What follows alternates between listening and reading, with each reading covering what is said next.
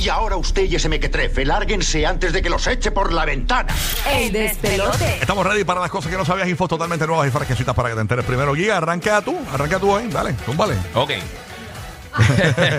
es que había Burbu eh, conectando los audífonos y todo eso. Sí, está con el torreguero. Muchacho, yo estoy aquí, este, struggle. Ajá, Tranquilo, tranquilo. zúmbale, Mira, tengo dos cosas. Oye, eh, sabes que estamos hablando de, obviamente, los playoffs del NBA y cómo eh, lo complicado que está ahora mismo la situación para los Lakers y también para los Celtics, que están ahora abajo 0-3. Este, pues en la historia del NBA, sin contar estas dos series, esto, esto ha pasado 149 veces en los playoffs. Que un equipo ha estado abajo 0 a 3. ¿Sabes cuántos han ganado? ¿Cuántos? Ninguno. Anda. Ninguno de los equipos que ha estado bajo 0-3 ha podido regresar de eso para ganar. En la historia de la NBA, en los playoffs, O sea que la vez que queda Golden State estuvo 3-0. 3-1. 3 3-1 fue. estaban 3-1. Sí, Ah, estaban, estaban estaban 3-1 y sacaron del buche. Ah, no fue 3-0. No, no fue 3-0. Estando 3-0, Ok. nunca había pasado, y como mencioné ahorita, los O, Lakers o sea que lo que estoy diciendo es que los Lakers y, Y Boston ya, y. Boston deben prepararse para Ya la barriga empaquen. ya. Sí, ya empaquen. Eh, No hoy, necesariamente hoy- para- hoy Los Ángeles y mañana. Exactamente. Digo, podrían ganar quizás un jueguito o algo así, pero Sí. por, por lo menos Denver yo lo veo bien enfocado, yo, yo lo veo difícil. Y el último juego estuvo, eh, Joker estuvo con, con problemas de foul y todas las cosas, y con todo eso pudieron ganar. Eh, y los Lakers, como mencioné ahorita, específicamente ellos eh, han estado ocho veces ya 0 a 3 en los playoffs y todas las veces los han barrido. Mira O sea, para allá. ninguna vez han podido eh, recuperarse de eso. Entonces, la otra noticia que tengo, que, que también es rapidito, eh, tú sabes no que te hemos estado preocupes, hablando... tu tiempo. Ah, ok, todo mi tiempo. pues mira, esto es algo que hemos estado hablando mucho recientemente, lo que tiene que ver con inteligencia artificial.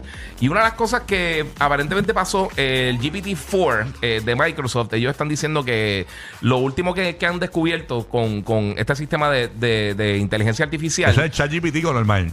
Eh, sí, pero recuerda que todas las compañías están haciendo como su propia versión. Pero este, el ChatGPT no es, de, no es de Microsoft. no, no es de Microsoft. No, ese- ese es de Sí, eso es de. OpenAI. Ah, ok, El- que son los creadores de eso. Ajá. Pues dicen que eh, está demostrando ya la versión 4 de, de GPT. Este, está demostrando eh, se- eh, como, como, como un rastro de razonamiento humano y sentido común. O sea que, bueno, primero todo, el, el ser humano no tiene sentido común, eso no existe, esa es la falacia más grande del mundo. Bueno, ese es el, el sentido menos común. Sí, sí, sí. Sentido, sentido común no existe. Pero, pero aparentemente, pues ya está demostrando esa, ese tipo de, de- de pensamiento. Incluso cuando eh, ellos le, le- le pusieron una. eh, unas tareas, una para poner libros como una estaca, uno encima del otro, eh, nueve huevos eh, y una laptop. Entonces también una botella, un clavo para eh, mantenerlo de una manera este, estable.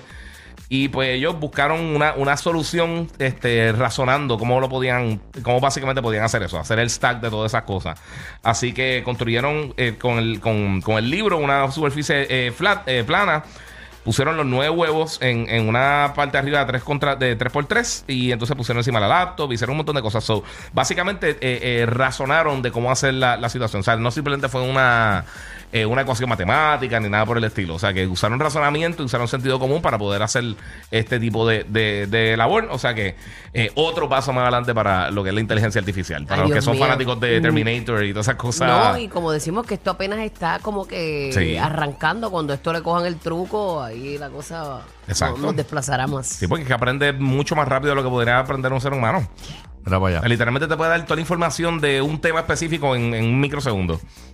Ay, santo padre. Sí. Pues, Parte de- ay, hay que hacer la labor nuestra bien, señores. Sí mismo es. ¿Qué tienes por allá? Mira, me sorprendió esto. Eh, este señor, tú sabes que cuando te van a operar, pues usualmente pues te ponen tu anestesia y demás, ¿verdad? Claro. Pues Sí. este señor no es que no le hayan puesto su anestesia, pero es impactante porque él, él lo estaban, él tenía un tumor cerebral y lo estaban operando, pero para que los médicos eh, eh, pudieran ver, eh, pu- pudieran controlar, controlar que ninguna capacidad de este individuo se viera afectada, él tenía que cantar o hablar. Y él estuvo cantando durante toda su cirugía, donde eh, le estaban este, eh, trabajando con su tumor cerebral, Ajá. y él estaba cantando para eh, que ellos, ellos pudieran ver que no estaban afectando ninguna otra área. Eh, a rayo. Qué cosa más loca, ¿verdad? Wow. Increíble. Increíble que tú dices, no, un- una, una cirugía de esta magnitud, esa persona tiene que estar dormida en su totalidad. Pues Ajá. él estaba parcialmente, obviamente, con su anestesia, que él no Sí, sentía Claro, nada. Y cantando. Pero nada más el hecho de tú sentir que estás despierto y que te están alando y que te están tocando allá arriba, no lo vas a sentir, pero a lo mejor puedes sentir unos jalones o Sí, sí. cómo te mueven. Pero tiene que estar brutal. Así que para que tú veas cómo, cómo es la cosa y cómo es la ciencia y la medicina. Para que tú veas. Mm. Ay, señor. ¿Qué estaría cantando? a veces yo que voy donde el médico y le digo, pero ¿por qué tú no me pones una anestesia para ponerme voto? Mira, bien sangana. Ajá. Bien estúpida, porque eso son unas Bien picaditas. miedosa, pero sí, eso es como una cosita, eh, agujita ahí. o, o- o algún relleno que me estaba removiendo o algo, me dice, es que yo tengo que ver, eh, Claro. Angeli, donde, Ujú. este, que, que yo no te estoy afectando nada. Y yo, pero es que tú tienes, tú sabes por dónde tú vas. No, no, eso Y me dice, no. no, no, tú tienes que estar despierta porque Sí, así yo sé si es yo te verdad. estoy lastimando en algún lugar que no voy. Y ahora que yo veo esto, que este hombre está extirpando un tumor cerebral, despierto, yo digo que la verdad que uno es cobarde. ¿no? Increíble. Ay, para que tú veas. Oye, tengo Todo dos- tiene su razón. Así mismo. Tengo dos noticias cortitas. Sí. Una es que eh, en una pintura de Picasso, señores, han descubierto en un estudio que hicieron con rayos X que Picasso había dibujado un perrito.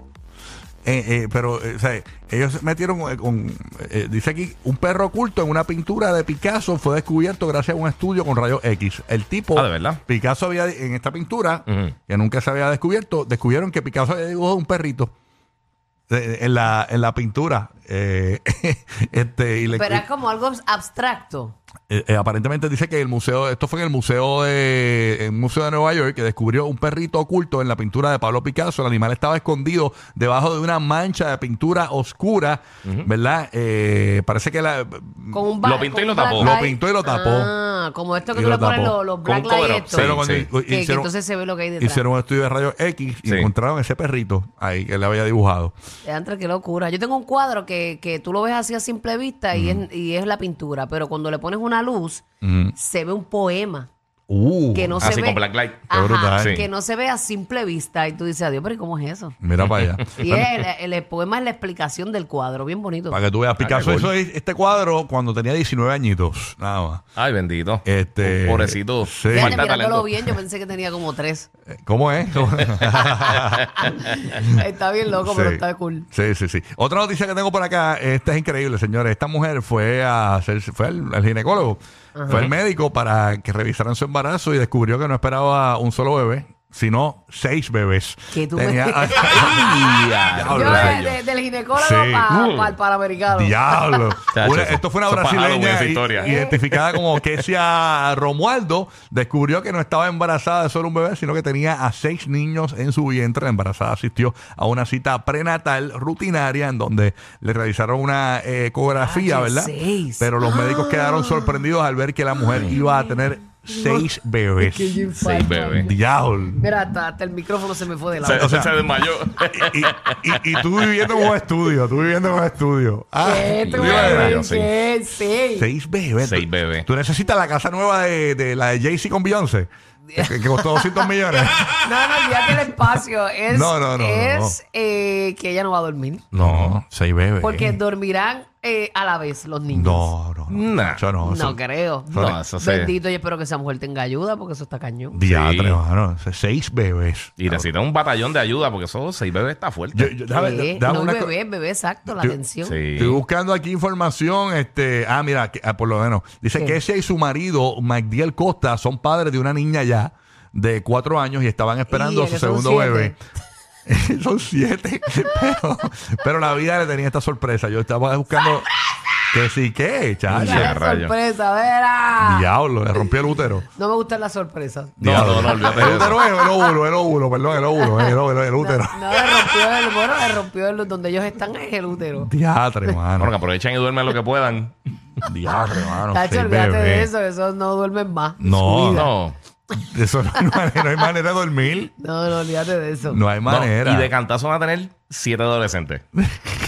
Siete adolescentes Sí, jeringándote la vida. Uno es No, hijo, eh, imagínate siete. Algo que dice en el artículo es el carro, cómo se van a transportar. Sí, necesitan una- o sea, una- tienen que una guagua irse escolar. eh, la mamá guiando uno y el papá guiando y- otro. No, y cuando les toque viajar en el avión, Sí. este, tú sabes, una familia, si ellos son una familia, ¿verdad? Promedio, está brutal. Ay, No, no pueden. No, van- no pueden ir a Disney, no pueden. No. entonces, a- al cine nada más hay que ir a, a hacer un préstamo. No, no, para ir, al cine. para ir al cine una cooperativa, tienes que buscar un préstamo de esto. Sí, chacho. Uh, uh. Ya, el cine pues no se acopla. ¿Qué? No, y en los pañales. Viéndolo positivamente uno se acopla a todo lo que la vida te traiga, olvídate. Ay, señor. Bueno. Ay, ay, ay. Tenemos a Roque José por acá que te queda por allá. Zumba la. Dijeron que después se Aquí sacó hasta las estamos con amígdalas, el- se sacó. Mira, el tema favorito de nuestro corrillo obviamente es la comida y esta noticia es internacional y boricua a la vez. Escuchen bien esto, el pernil puertorriqueño logró 4.7 estrellas de un total de 5 para ubicarse en, escuchen la lista, Ay, Dios mío, lista mira de eso. 100 platos de cerdo mejor calificados del mundo. Eso es como un pork belly ahí, eso se ve bien Eso qué rico. rico. Ok, aquí vamos. Mm. Mira, escuchen esto. La guía culinaria que se dedica a reseñar y calificar alimentos, Taste Atlas, compartió un listado sobre los mejores platos de carne de cerdo en el mundo, donde el pernil de Puerto Rico obtuvo la posición número 2.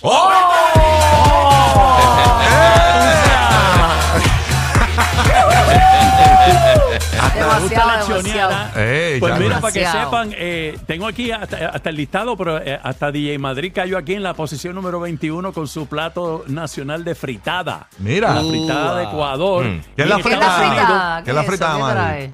Carne frita, más o menos, carne frita. Muchas carnes diferentes. Carne frita, la que conocemos como carne Como frita. carne frita. Ah, carne frita, ok. Sí, lo- La, la diferencia yo Fritada. creo que la cocinan bastante en, en cerveza y la dejan que se que se s- consuma todos sus líquidos en eso. O Y sea, es mucha una carne Mucha borrachona. salsita, una carne borrachita. Mira y, para otro- allá. Y otros estilos de cerdo preparados. Estamos hablando en Estados Unidos, obviamente, del pulled pork. En la posición 14, St. Louis Style Ribs. Hay muchas aquí recetas chinas que no vamos a mencionar, pero todo el mundo se está preguntando entonces cuál es la número uno. Si el pernil puertorriqueño está número dos, la número uno le corresponde a México. México. ¿Cómo? Las carnitas. Eso. Aprovecho. La comida mexicana es muy rica también. Qué rico. Ya Sabroso. Cuando llegan así botando humo a Las la carnitas, mesa. Ah, las carnitas. pero ya. Ah, María. Ah, cuando uno va a México que ve este en los diferentes lugares así como una carne guindando, ¿cuál es esa? La que te la pican así mismo en el mismo. La carne que guinda, ese el, te- Al pastor, testi- ese al pastor. testi- son los- son los te- no los Tú dices tes- el tambor. los testicles, ¿Cómo testicles, está? Por- a ver, a ver. los testicles, los testicles. Esa que no para.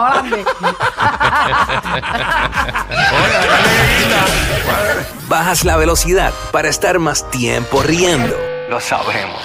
Rocky, Burbu y Giga, el despelote. Qué horrible preguntarle en la radio, ¿cuál es la carne que guinda? Mala explicación, pues. No, no, está brutal. Bueno. Estás en el despelote pendiente cuando escuches Eladio Carrión y Anuel Olea de 7 a 8 de la mañana. Trice Verano logra la primera llamada y era 500 dólares. marcando el 787 622 94